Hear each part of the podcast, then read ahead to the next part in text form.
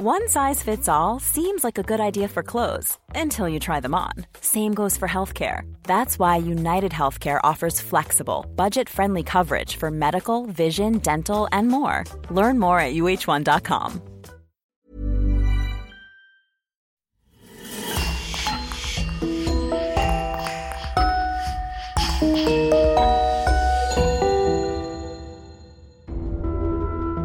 Bonjour et bienvenue à tous pour une nouvelle affaire criminelle. Un grand merci à Louise Prudhomme et à Léo Brèche qui sponsorisent le podcast. Nous remercions aussi Julie Archambault et Julien Groulard. Si vous voulez des podcasts inédits, rendez-vous maintenant sur lecoinducrime.com et abonnez-vous pour écouter deux podcasts supplémentaires par mois.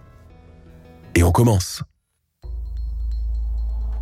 Le 14 avril 2011, dans un village du Var, une mère de famille du nom de Colette de Rome disparaît sans laisser de traces. Ce qui est plus inquiétant, c'est qu'elle a laissé tous ses effets personnels à la maison. Son sac, son porte-monnaie, son téléphone portable, sa voiture, tout est resté dans sa demeure, à l'orgue. Colette de Rome pourrait avoir été enlevée ou même assassinée. Mais elle pourrait aussi avoir pris la fuite avec un amant. Pour la police, toutes les pistes sont à retenir. Or, un mois plus tard, la gendarmerie retrouve le corps sans âme de la femme disparue près des gorges du Verdon. La malheureuse a été impitoyablement étranglée. Alors, qui a tué Colette Delorme? Aujourd'hui, nous vous invitons à plonger au cœur de cette affaire criminelle où se mêlent argent et rivalité.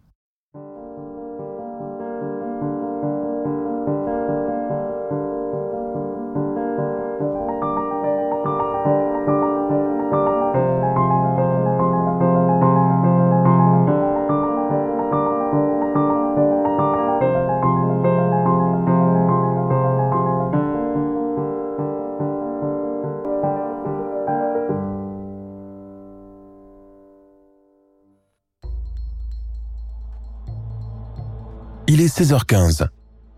Séverine, une étudiante de 17 ans, interne au centre de formation d'apprentis des arcs, a fini ses cours et attend qu'on vienne la récupérer. Cela fait plus d'une heure qu'elle piétine devant son école et elle est très inquiète. Chaque vendredi, sa mère passe la chercher pour le week-end. Or, ce vendredi 15 avril 2011, celle-ci n'est pas à la sortie des cours. Ce n'est pas de ses habitudes de l'oublier. À l'accoutumée, Colette de Rome ne rate jamais ses rendez-vous. Non seulement elle est très ponctuelle, mais elle est aussi très attentionnée. Cette mère de famille n'a jamais été négligente envers ses enfants. Au contraire, ils ont toujours été sa priorité. Il lui est forcément arrivé quelque chose de grave qui l'a empêché de se rendre à sa destination habituelle. Sinon, pourquoi ne répond-elle pas aux multiples appels de sa fille? Prise d'angoisse, Séverine appelle son demi-frère de 27 ans. Alexandre. Allô? Oui Alex, dis-moi. Est-ce que tu as des nouvelles de maman? Elle n'est pas passée me chercher cet après-midi et je m'inquiète beaucoup pour elle. Ça fait plus d'une heure que je l'attends devant le lycée et elle est toujours pas là. Je l'ai pas vue, ça fait deux jours maintenant. Et elle ne m'a pas non plus appelé aujourd'hui, s'exclame-t-il. Ça ne lui ressemble pas tout ça. Tu as essayé de l'appeler? Évidemment que j'ai essayé de la contacter sur son portable et à la maison, répond la petite sœur affolée. Plusieurs fois même. Ça sonne, mais ça ne répond pas. Calme-toi, sœurette, dit le jeune homme. Ça ne sert à rien de paniquer. Appelle la gendarmerie, je passe te chercher. Non, ce n'est pas la peine, réplique Séverine. Il y a une amie qui va me déposer à la maison. On se retrouve là-bas. D'accord, j'y vais. À tout de suite. Dans la maison familiale, Alexandre retrouve sa sœur effondrée en pleurs en compagnie des gendarmes. Lorsqu'elle est arrivée sur place, celle-ci a remarqué que la voiture de sa mère était garée devant la maison sous l'appentis. La portière de la Fiat était déverrouillée et ses clés étaient sur le contact. Dans un boîtier entre le siège passager et celui du conducteur, elle a retrouvé les clés de la demeure fermée. Très vite, elle a ouvert la porte d'entrée principale, a pénétré dans la maison et a parcouru toutes les pièces en criant avec une voix pleine de larmes ⁇ Maman, maman, Malheureusement, elle ne l'a trouvé nulle part. Visiblement, Colette n'était pas chez elle. elle n'est sûrement pas sortie pour faire des courses puisqu'elle a laissé son sac à main sur la table de la salle à manger. Celui-ci contient son portefeuille, ses cigarettes, et elle ne sort jamais sans les prendre avec elle. Alors où est-elle passée? C'est un véritable cauchemar pour les enfants de la femme disparue. Sans délai, une équipe d'intervention arrivée sur place passe la maison au peigne fin, puis procède à une fouille minutieuse des environs de l'habitation et de la petite Fiat blanche de Colette à la recherche d'indices. Cependant, ils ne trouvent rien de suspect. Il n'y a ni signe d'effraction, ni trace de pas d'un visiteur inconnu, mais il n'y a pas non plus de traces de la vieille femme. On dirait qu'elle s'est volatilisée. 48 heures plus tard, le parquet de Draguignan ouvre officiellement une enquête pour disparition inquiétante. Pour commencer, la brigade de recherche de la compagnie de gendarmerie, en charge de l'affaire, creuse dans le passé de la disparue de l'orgue. Colette de Rome, cette mère de famille qui ne vit que pour ses enfants, est une femme sans histoire. Elle a été mariée et divorcée à deux reprises. De son union avec un menuisier, appelé Noël, sont nés Gabriel et Alexandre. Ces deux filles, Candy et Séverine, sont le fruit d'un deuxième mariage pareillement raté. Du jour au lendemain, Colette s'est retrouvée seule, en charge de quatre enfants. Délaissée pour une deuxième fois, elle a sombré dans l'alcoolisme. Heureusement que Sylviane Fabre, la sœur de son premier époux, a toujours été à ses côtés pour lui apporter soutien et accompagnement. Dans sa détresse, Colette se tourne toujours vers son ex-belle-sœur, qui représente pour elle une amie, une confidente et une épaule solide. Quelqu'un de confiance sur qui elle peut compter à tout moment. À l'instar de Colette, Sylviane, une jardinière de 52 ans, est divorcée et mère de deux enfants. Elle a dû elle-même se remettre des coups durs de la vie et reprendre confiance en elle. Elle reconnaît parfaitement le désespoir dans les yeux d'une femme brisée qui vit un déboire sentimental. C'est la raison pour laquelle elle a toujours répondu présent à son ex-belle-sœur et à ses neveux. Grâce aux efforts de Sylviane, Colette a réduit sa consommation d'alcool petit à petit. Après des mois de sevrage, elle a finalement vaincu sa dépendance et a réussi à reprendre sa vie en main. Avant sa disparition, elle menait une vie saine, sans la moindre goutte d'alcool. De plus, avec l'aide de Sylviane, Colette a pris un nouveau départ. Par le biais d'une société civile immobilière qu'elles ont communément créée en 2008, les deux ex-belles-sœurs se sont procuré une copropriété à l'orgue. Pour l'acquisition de la villa La Garrigue, les associés ont contracté un prêt de 100 000 euros au nom de la SCI. Depuis lors, Sylviane exploite le rez-de-chaussée qu'elle a mis en location et Colette vit à l'étage avec sa fille Séverine. Le jeudi 14 avril, Colette de Rome est partie travailler très tôt le matin, comme d'habitude. Celle-ci gère le rayon crèmerie à l'intermarché de l'orgue. Vers 6h30, elle a rejoint l'équipe du matin. En fin de vacation, elle est rentrée chez elle. Sa journée de travail terminée, on ne l'a plus revue au supermarché. Le jour même, vers 15h25, une de ses collègues de travail l'a croisée sur la route de Draguignan. C'est la dernière personne à l'avoir vue avant sa disparition. Le vendredi 15, Colette ne s'est pas présentée à son poste, au grand étonnement de son patron, qui décrit une employée ponctuelle et sérieuse. Depuis cet instant-là, Colette de Rome n'a donné aucun signe de vie. Même sa meilleure amie et sa confidente, Sylviane, ne sait pas où elle pourrait bien être. Elle assure à tout le monde qu'elle n'en a aucune idée. Elle semble même très agacée par l'étrange disparition de son ex-belle-sœur. Au gendarme, elle confie. Nous devions nous retrouver le 15 avril à 15h avec un conciliateur pour régler un désaccord sur la gestion de notre société. Mais elle n'est pas venue. Moi, je me suis dit que c'est parce qu'il pleuvait très fort. Puis le soir, sa fille m'appelle en pleurant pour me dire que sa mère a disparu. Elle me met dans l'embarras, celle-là. À ce qu'il paraît, les deux femmes sont en litige à propos de la SCI. Elles ne s'entendent plus sur le plan professionnel. Mais qu'insinue Sylviane au juste? Sa déclaration laisse supposer que la disparition de son ex-belle-sœur serait un acte volontaire. Colette de Rome aurait-elle pris la fuite pour une raison ou pour une autre? Selon ses proches, rien ne laissait présager une probable fugue. Colette semblait heureuse. Sa famille et ses amis jugent alors impossible l'hypothèse d'un départ volontaire. Irrité d'entendre de tels propos, son père Lucien affirme aux enquêteurs. Mais c'est insensé, Colette est une femme courageuse et équilibrée. Elle ne fuit pas ses problèmes. Au contraire, elle les affronte. Et puis, comment pouvez-vous croire qu'une mère qui préparait l'anniversaire de sa fille, en l'occurrence Séverine, laisserait tout tomber et s'enfuirait de son plein gré? Ce n'est pas logique. Colette de Rome n'a pas non plus de problème particulier avec son voisinage. Pour eux, elle a forcément été enlevée par un déséquilibré. Les autorités se focalisent alors sur les recherches. D'importants moyens sont déployés pour retrouver la femme disparue. Des gendarmes au sol ratissent les zones boisées autour du hameau et des hélicoptères quadrillent la zone. Des plongeurs sondent également les retenues d'eau de la région et les piscines des habitations voisines. Au moment où les équipes de recherche parcourent le secteur, le voisin du rez-de-chaussée de Colette, un certain Bernard Cuba, engage une conversation étrange avec Alexandre, le fils de la disparue. Bizarrement, il tient des propos très déconcertants qui éveillent les soupçons. En fait, ce voisin intrigant commence par détailler avec précision les différentes méthodes avec lesquelles un malfaiteur pourrait se débarrasser d'un corps humain sans laisser de traces. De plus, lors des perquisitions du domicile de la disparue, Bernard Cuba se montre très curieux au point d'être dérangeant il s'immisce dans la fouille et pose beaucoup de questions sur l'état d'avancement de l'enquête.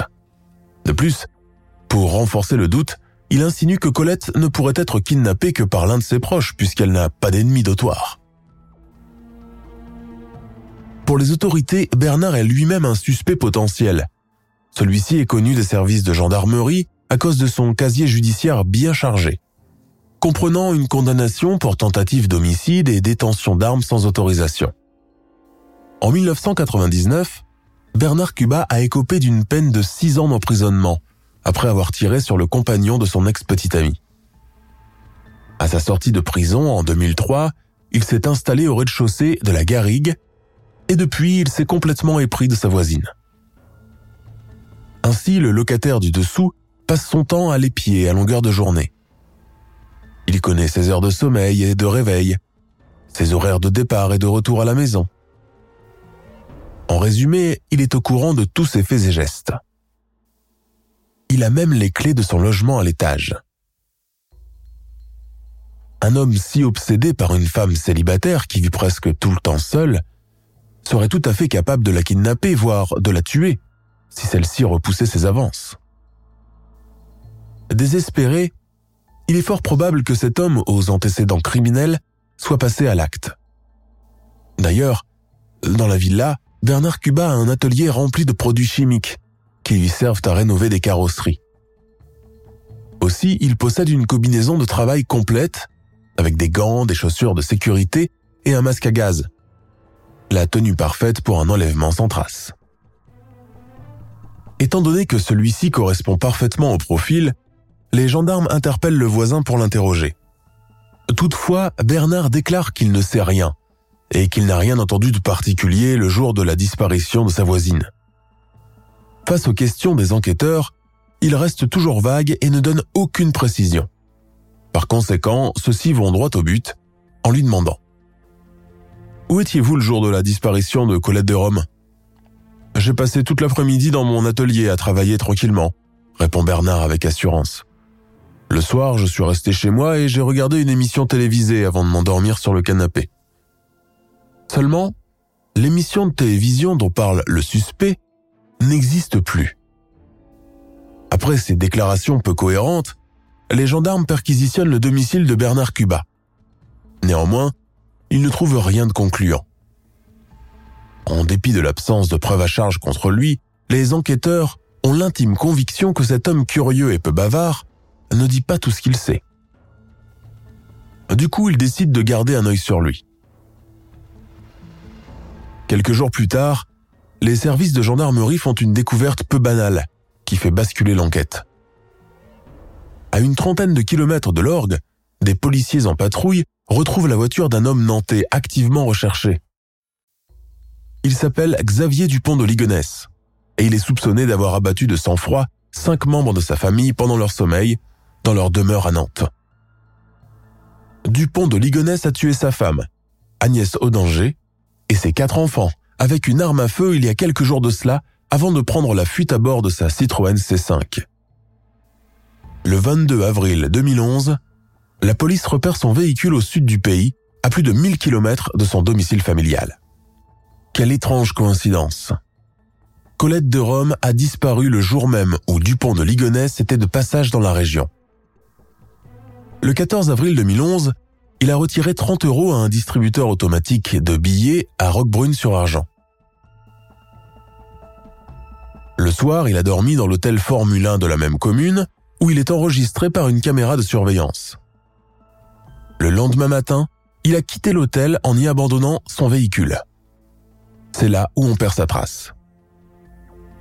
Tandis que les enquêteurs tentent de retracer le parcours de ce criminel en cavale, des témoignages inattendus viennent renforcer les soupçons.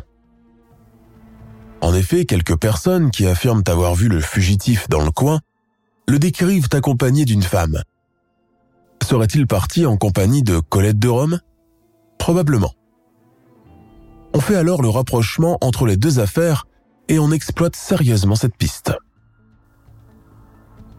De 1992 à 1994, la famille Dupont de Ligonnès habite dans une bâtisse du hameau de Château-Renard, sur la commune de l'Orgue, avant qu'elle ne déménage à Sainte-Maxime. Leur vieille demeure est à une distance d'à peine 500 mètres de l'ancienne adresse de Colette de Rome au hameau Saint-Jaume, où elle résidait avec ses parents dans les années 1990. Alors, y aurait-il un lien entre les deux disparus? Les enquêteurs y croient. En interrogeant les parents de Colette, Lucien et Claude sont fermes il n'y a jamais eu de lien ou de connexion entre eux et les Dupont. Vu le rapport d'âge entre Colette et Xavier, les officiers chargés de l'enquête vont jusqu'à vérifier si les enfants se sont rencontrés à l'école, mais en vain. Avant d'abandonner cette piste, une étude de leur téléphonie est effectuée, et son résultat dévoile qu'il n'y a eu aucun contact entre les deux disparus. Colette de Rome n'a pas pris la fuite avec Xavier Dupont de Ligonnès. On conclut donc qu'il ne s'agit pas d'une fugue amoureuse, mais d'une mystérieuse disparition. À ce stade, l'enquête piétine. Il n'y a plus aucune piste à envisager et Colette de Rome demeure introuvable. Pourtant, les services de gendarmerie ont parcouru vallons et bois, puits et piscines à la recherche de cette mère de famille qui s'est littéralement volatilisée. Après un mois de recherche intensive, les autorités varoises se découragent. Il pense, vraisemblablement, qu'il y a très peu de chances de retrouver Colette en vie. En revanche, sa famille veut garder espoir. Un espoir chimérique qui ne tardera pas à s'évaporer. Le dimanche 15 mai 2011, il est 18h passé.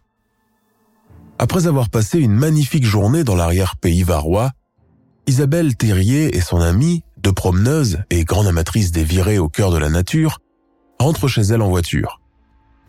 Sur le chemin du retour, en passant par la route départementale 957, DOP à 30 km de l'Orgue, la conductrice décide de s'arrêter une dernière fois pour admirer le panorama.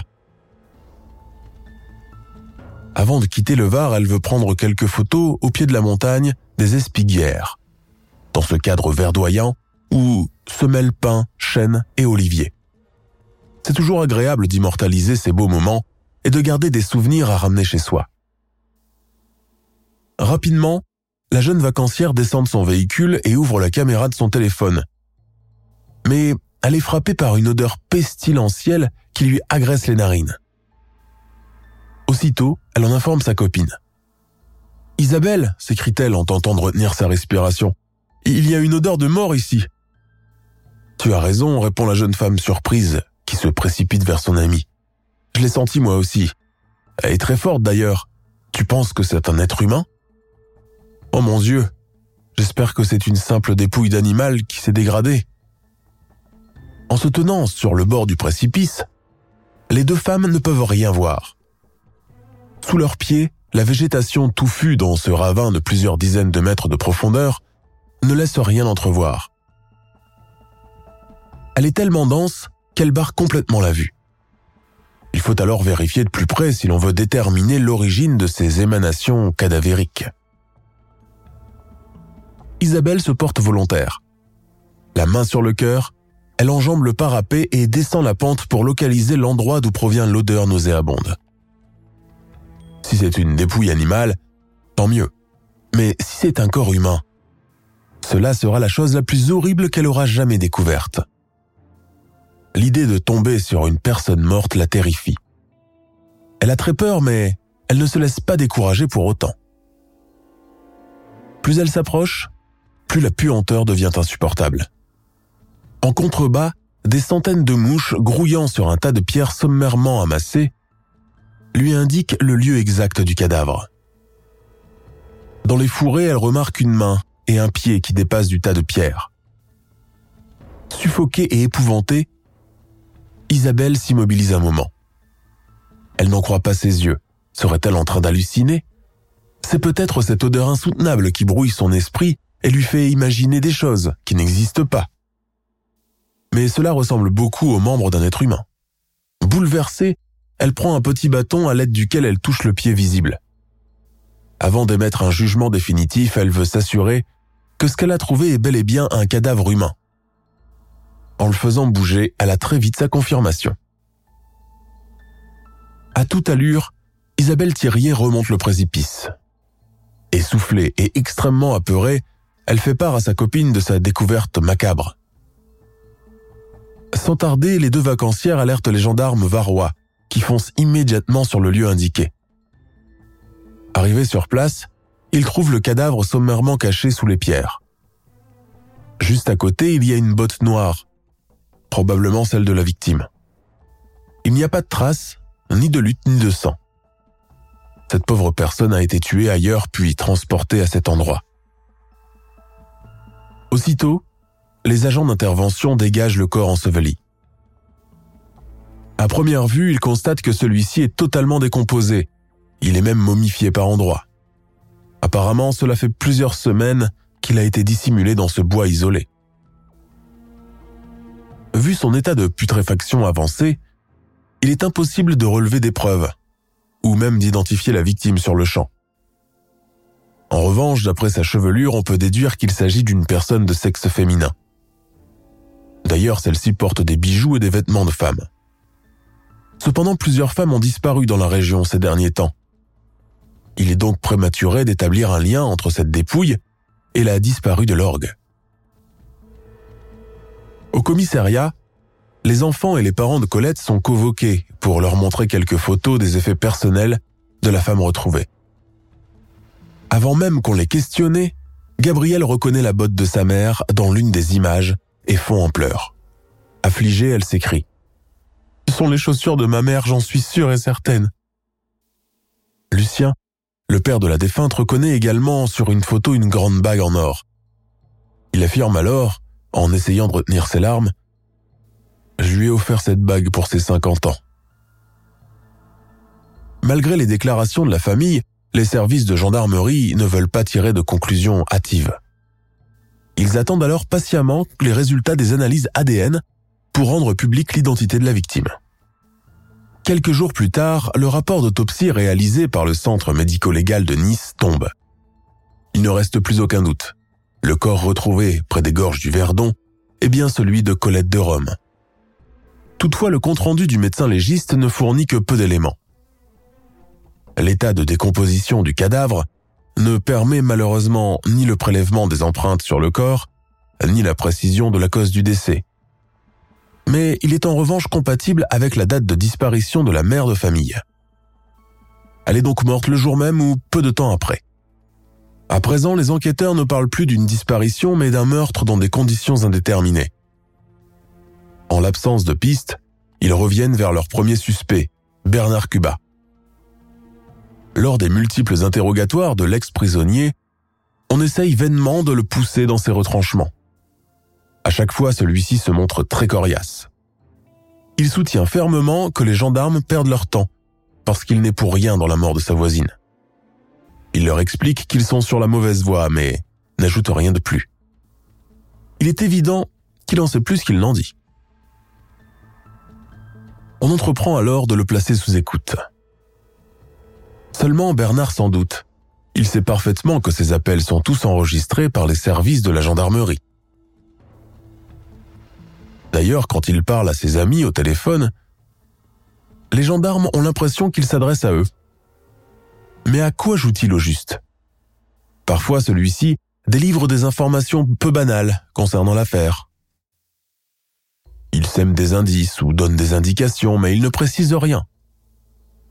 Après des mois de surveillance téléphonique, les enquêteurs arrivent enfin à intercepter quelques messages compréhensibles. Dans l'une des conversations, Bernard Cuba dit à son interlocuteur Il faut que tu saches que la voiture sous la pantille, ce n'est qu'une mise en scène. Jeudi après-midi, je l'ai vu revenir, oui, mais je n'ai pas reconnu Colette dans la voiture. Ce n'était pas une blonde à l'intérieur, j'en suis sûr et certain. Les gendarmes ont été rapidement bernés et ils n'ont rien vu venir. J'avoue, ça a été trop bien fait, mais il y a des plus malins qui se sont fait prendre. Il n'y a plus aucun doute. Bernard Cuba n'est peut-être pas impliqué, mais il est au courant de tout. Il a vu le meurtrier arriver à bord de la Fiat au moment où ce dernier est venu la déposer devant la garrigue. En continuant leur surveillance téléphonique, les gendarmes remarquent qu'il y a un nom qui revient souvent dans les conversations de Cuba. Ce n'est autre que celui de Sylviane Fabre. Selon lui, on devrait s'intéresser à l'ex-belle-sœur et ancienne associée de Colette de Rome. Par conséquent, les enquêteurs se penchent plus sérieusement sur le litige immobilier qui opposait les deux femmes. Et ce qu'ils découvrent les surprend? Sylviane et Colette n'étaient pas simplement en désaccord comme le prétend la belle-sœur, mais elles étaient en guerre.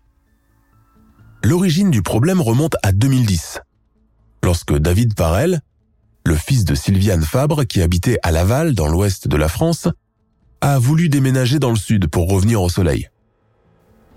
Sylviane lui propose alors de retourner à la maison familiale des Fabres, la villa de Florieil, qu'il connaît parfaitement car il y a passé une partie de son enfance. Pourtant, cette demeure appartient non pas à sa mère, mais à son oncle, Noël, qui est parti vivre à Madagascar depuis plus de 17 ans. Depuis, la propriété est restée fermée. En présumant qu'elle en est mandataire, celle-ci met la main dessus.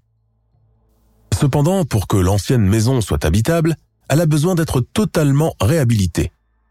Pour ce faire, Sylviane Fabre la rénove aux frais de la SCI qu'elle a montée avec Colette de Rome.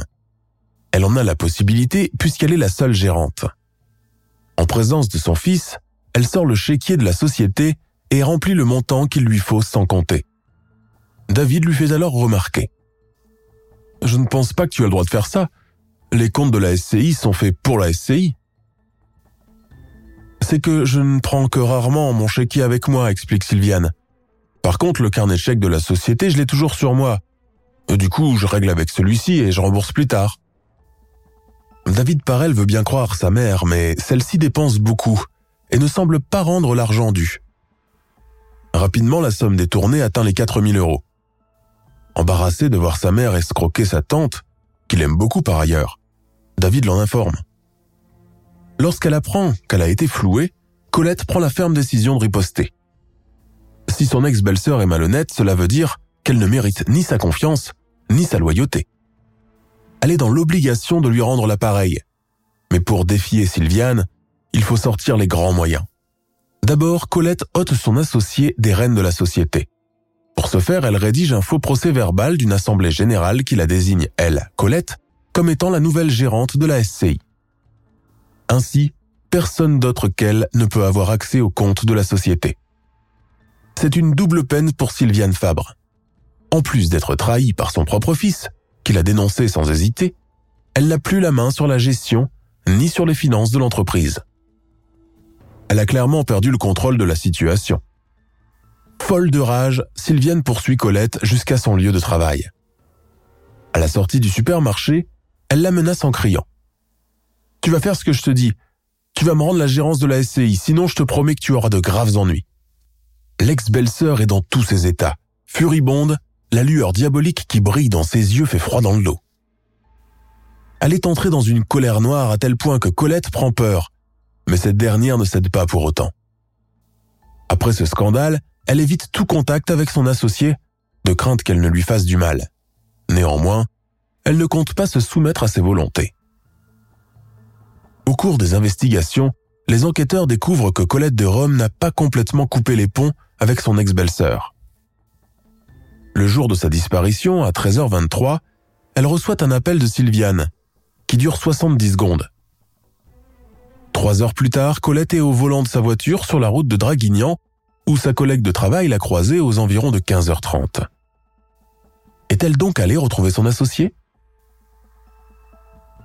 Ainsi, Sylviane Fabre est convoquée à une audition en qualité de témoin. Elle déclare alors au sujet du contenu de cette conversation téléphonique. Je l'ai appelé au sujet du rendez-vous qu'on avait fixé avec le médiateur pour régler le problème de la gestion de la SCI. C'était bref, je voulais juste être sûr qu'elle viendrait. D'ailleurs, c'était notre dernier échange. Leur dernier échange. Les autorités en doutent fort. Cette femme qui veut absolument reprendre les commandes de la société un excellent mobile. Elle est aussi la dernière personne à avoir parlé à la victime avant sa mort. Est-ce qu'elle est allée jusqu'à la tuer pour un litige professionnel? La piste paraît prometteuse. Par conséquent, les gendarmes placent Sylviane Fabre et son fils, David Parel, sur écoute. Quand il communique avec sa mère, ce dernier est sobre en parole. Pourtant, ils ont l'air de partager un lourd secret que le jeune homme ne doit surtout pas dévoiler.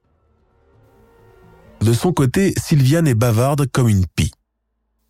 Dans l'une de ses conversations avec Bernard Cuba, elle lui dit en se réjouissant Elle faisait sa belle tout en haut, et maintenant elle est tout en bas, six pieds sous terre.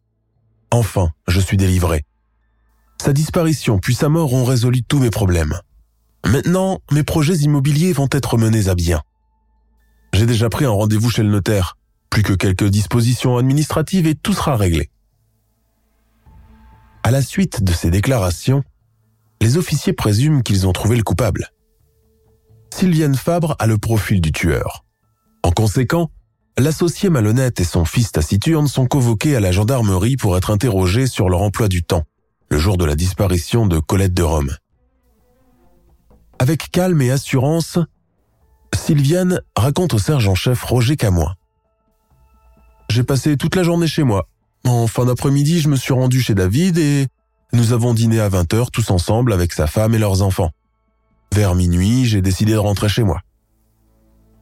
David, qui semble moins fermé et plus loquace que jamais, ajoute.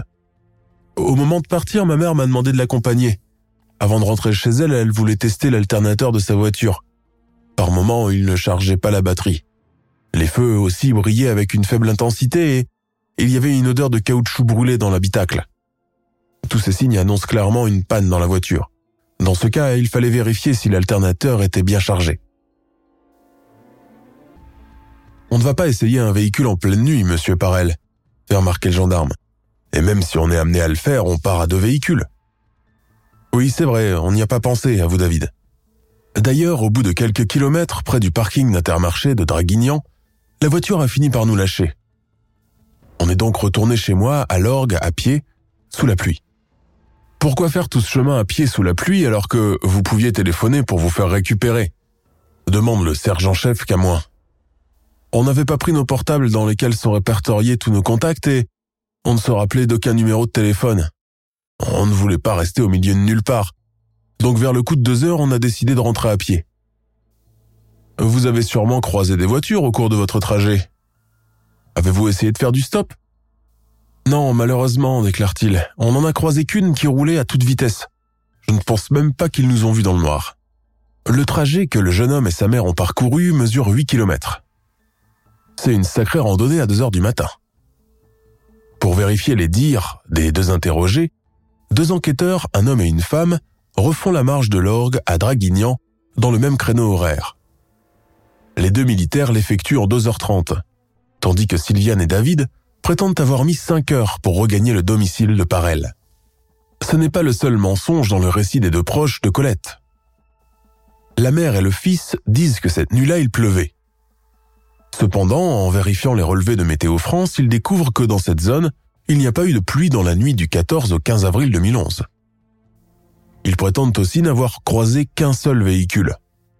Or, selon une borne qui comptabilise toutes les voitures entre l'orgue et Draguignan, et qui a été mise en place par la direction de l'équipement il y a quelques semaines de cela, 11 voitures ont circulé sur cet axe la nuit des faits. Confrontés à leurs propres contradictions, les deux suspects ne se déstabilisent pas pour autant. Ils maintiennent obstinément leur version, répondent aux mêmes questions autrement formulées, avec les mêmes réponses, et répètent leur histoire truffée d'invraisemblances, sans oublier ou changer le moindre détail. Ils ont l'air de l'avoir apprise par cœur. N'ayant aucune preuve matérielle contre Sylviane Fabre et son fils, ils sont relâchés. Mais leur téléphone demeure sur écoute. On continue alors d'intercepter leurs échanges. Quelques semaines plus tard, David Parel, sa compagne et ses enfants retournent précipitamment vivre à Laval. Depuis sa libération des locaux de la gendarmerie, le jeune homme perd pied. Il boit beaucoup, fréquente les casinos, ne va plus à son travail et cumule les congés maladie. Aussi, il a pris un rendez-vous chez un psychologue. Il a clairement quelque chose qui lui pèse sur la conscience. Mais qu'est-ce que cela peut être? Qu'est-ce qui ronge le fils de Sylviane Fabre? En effet, David ne se sent pas bien. Il ne trouve plus le sommeil tant il est rongé par le remords. Il porte un terrible secret qu'il a promis de préserver et qui lui pèse sur les épaules. C'est effectivement sa mère qui a tué sa tante. Il le sait, il en est sûr et certain, car il en a été lui-même témoin. Il a même joué un rôle dans l'épisode de la mort de Colette de Rome, et c'est sa mère qui l'a mêlé à toute cette affaire. Maintenant, il est mouillé jusqu'au cou. De plus, il est hanté par l'épouvantable image de sa tante gisant sur le sol, corps sans âme. Au fond de lui, il a l'intime conviction qu'il doit la dénoncer, mais il n'en a pas le courage malheureusement. Le jeune homme est effrayé à l'idée de finir en prison. De même, sa compagne, qui est au courant de tout cela, risque elle aussi d'être incarcérée pour non-dénonciation de crime. Dans ce cas, leurs enfants seraient placés dans un foyer ou en famille d'accueil. Rien qu'à y penser, le père de famille est pris d'angoisse. Il ne pourrait jamais supporter de voir sa vie entière se détruire à cause d'une mère si cruelle. Quelques mois après l'assassinat de Colette, Sylviane Fabre se vante auprès de Bernard Cuba de son exploit qu'elle qualifie de remarquable. Elle court même le risque de lui dévoiler tous les détails du meurtre. Pourtant, David et elle se sont promis de ne jamais rien dire à personne. Ce qui irrite le jeune homme encore plus, c'est que sa propre mère a confié au locataire de la garrigue que, si jamais quelqu'un venait à la dénoncer, elle accuserait tout le monde de complicité, y compris son fils. Exaspéré par son hostilité, David téléphone à sa mère pour faire le point sur leur consentement. Fou furieux, il crie. Tu lui as dit qu'on serait tous mêlés dans l'histoire de Colette. Qu'est-ce que cela veut dire? Mais je n'ai rien dit tel David, allons, lui rétorque sa mère. Je ne suis pas aussi stupide pour te croire, hurle-t-il. Les flics ont vraiment intérêt à venir te chercher avant que je ne descende à l'orgue. Parce que si j'arrive avant, je promets que je n'hésiterai pas une seconde à te mettre une balle dans la tête. Sylviane Fabre, cette femme rude, autoritaire et très sévère avec ses enfants, a toujours exercé une forte emprise sur David.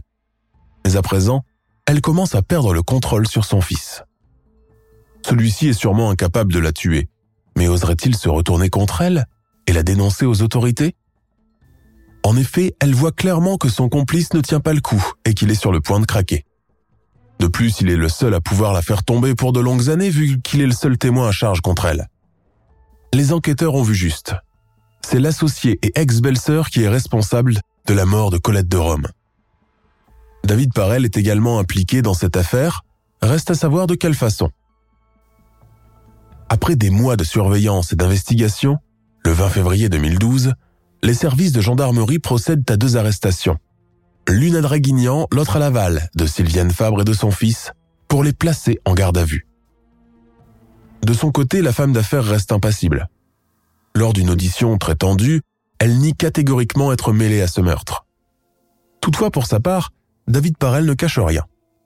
Son besoin de se confier, de se libérer du poids de ce terrible secret le pousse à tout avouer. Il raconte en détail aux gendarmes sa version des faits. Le jour du meurtre de Colette, le jeune homme savait que sa mère avait rendez-vous avec sa tante chez lui, à l'orgue, pour parler de la SCI. Entre midi et 2 heures, Sylviane appelle son associé pour confirmer. Vers 15h45, Colette de Rome est arrivée à l'ancienne maison de son ex-mari. Aussitôt, Sylviane Fabre l'attire dans l'appentis à côté de l'habitation et à l'aide d'une cordelette que cette dernière a retrouvée sur un tas de bois près du hangar, elle étrangle son ex-belle-sœur. Après ces déclarations surprenantes, un gendarme demande alors à David Est-ce que vous avez aidé votre mère à tuer Colette de Rome Non, réplique-t-il. Je n'ai même pas vu Colette arriver, j'étais dans le séjour, je jouais tranquillement sur ma console vidéo en réseau quand j'ai entendu du bruit dans le jardin. Je suis sorti pour voir ce qui se passait et c'est là que j'ai trouvé ma mère dans le hangar, tout essoufflée. Et ma tante étendue sur le sol, inerte. À Draguignan, lors d'une audition très tendue qui a duré longtemps, l'accusée tient tête aux enquêteurs avant qu'elle ne se livre. Au moment où elle apprend que son fils a tout dévoilé, elle est acculée. Avec une froideur choquante, elle lance tout d'un coup. D'accord, j'ai tué Colette de Rome, j'étais furieuse contre elle, sur un coup de colère, eh bien, je me suis jeté sur elle et je l'ai étranglée. Qu'est-ce qui s'est passé avant que vous ne l'ayez étranglée interroge l'officier. Qu'est-ce que je voulais que je vous dise? Répond la femme glaciale. Je l'ai tuée, voilà tout. Mais il faut dire que ce n'a pas été aussi facile que je l'imaginais. Ça m'a pas pris moins de 15 minutes pour en finir avec elle. Et pourquoi l'avez-vous tuée? Il fallait que je le fasse, avance-t-elle calmement. C'était elle ou moi? Sylviane Fabre avoue enfin son crime, mais elle se défend de toute idée de préméditation. Elle assure qu'elle n'avait pas l'intention d'assassiner son ex-belle-sœur. Elle lui a donné rendez-vous pour discuter, seulement le ton est monté. Ensuite, Colette de Rome a menacé de dénoncer les escroqueries de son associé. C'est la goutte d'eau qui a fait déborder le vase. C'est à ce moment-là que Sylviane s'est emportée et a attaqué la pauvre femme. Elle assure avoir réagi impulsivement, pensant qu'ainsi elle se débarrasserait de la principale source de tous ses problèmes. Quelques minutes plus tard, lorsque son fils David la surprend dans le hangar, elle lui déclare triomphante. Tu as vu David, j'ai réglé le problème. Maintenant, on va vivre en paix. Comment ça? demande-t-il effrayé. Qu'est-ce qui est arrivé ici? Est-ce qu'elle est morte? Elle ose me menacer, cette ingrate. Moi qui lui ai tant donné. Je l'ai soutenu pendant son divorce. Je l'ai épaulé quand on avait arrêté de boire. Je l'ai aidé à se constituer un patrimoine. Aujourd'hui, elle veut se retourner contre moi? Eh bien voilà, je l'ai tuée. C'est chose faite. Maintenant, si tu ne veux pas te retrouver en prison, on doit faire disparaître toute trace de son passage ici. Reprends-toi vite et viens m'aider. Pendant un moment, le jeune homme est resté sidéré à la vue du corps sans vie de sa tante bien-aimée. Celle qui a toujours été pour lui une deuxième mère. Or, dans la situation où il se trouve, il n'a pas d'autre choix que d'obéir à sa mère et suivre ses directives pour nettoyer la scène de crime et transporter le cadavre aussi loin que possible de sa demeure familiale. Il met alors les gants que Sylviane Fabre lui donne et camoufle le corps de Colette en attendant la tombée de la nuit. À 2 heures du matin, la mère et son fils embarquent la dépouille et quittent la maison en direction des gorges du Verdon. En chemin, le véhicule tombe en panne et les oblige à jeter le cadavre à la sortie d'Op. Après l'avoir débarrassé de la voiture, les deux complices le mettent en contrebas d'une pente. Ensuite, ils le couvrent de pierres puis remontent rapidement. Enfin, ils poussent la voiture jusqu'au parking de l'intermarché de Draguignan et regagnent l'orgue à pied. Pour David Parel, c'est un cauchemar dont il ne se remettra jamais. Diaboliquement, sa mère l'a forcé à se salir les mains avec le sang de sa tante dont il était très proche elle l'a entraîné dans une affaire de rivalité et de vengeance qui ne le concerne aucunement et qui a fini par la mort de la pauvre femme. Le jeune homme en est profondément affligé. Devant les assises du Var, à Draguignan, le 23 janvier 2014, Sylviane Fabre est condamnée à 30 ans de réclusion pour le meurtre sans préméditation de Colette de Rome. Pour le recel de cadavres et modification de la scène de crime, David Parel lui écope d'une peine de 3 ans avec un an de sursis. Après sa libération, celui-ci coupe définitivement les ponts avec sa mère démoniaque et ne lui a jamais rendu visite en prison.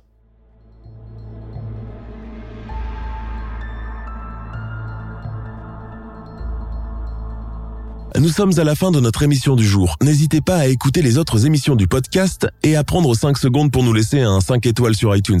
C'est vraiment très important pour nous. Vous pouvez aussi vous abonner pour ne pas rater les prochains épisodes et nous suivre sur Facebook pour nous en proposer de nouveaux. Merci et à bientôt.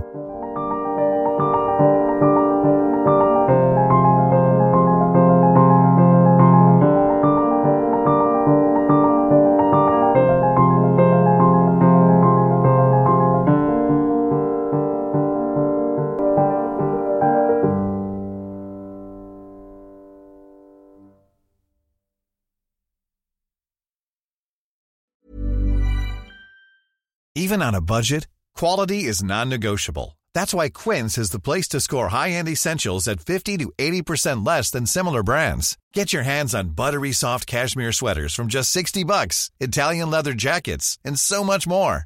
And the best part about Quince, they exclusively partner with factories committed to safe, ethical, and responsible manufacturing. Elevate your style without the elevated price tag with Quince. Go to quince.com slash upgrade for free shipping and 365-day returns. Ever catch yourself eating the same flavorless dinner three days in a row? Dreaming of something better? Well, HelloFresh is your guilt-free dream come true, baby. It's me, Kiki Palmer. Let's wake up those taste buds with hot, juicy pecan-crusted chicken or garlic butter shrimp scampi. Mm. Hello Fresh. Stop dreaming of all the delicious possibilities and dig in at HelloFresh.com. Let's get this dinner party started.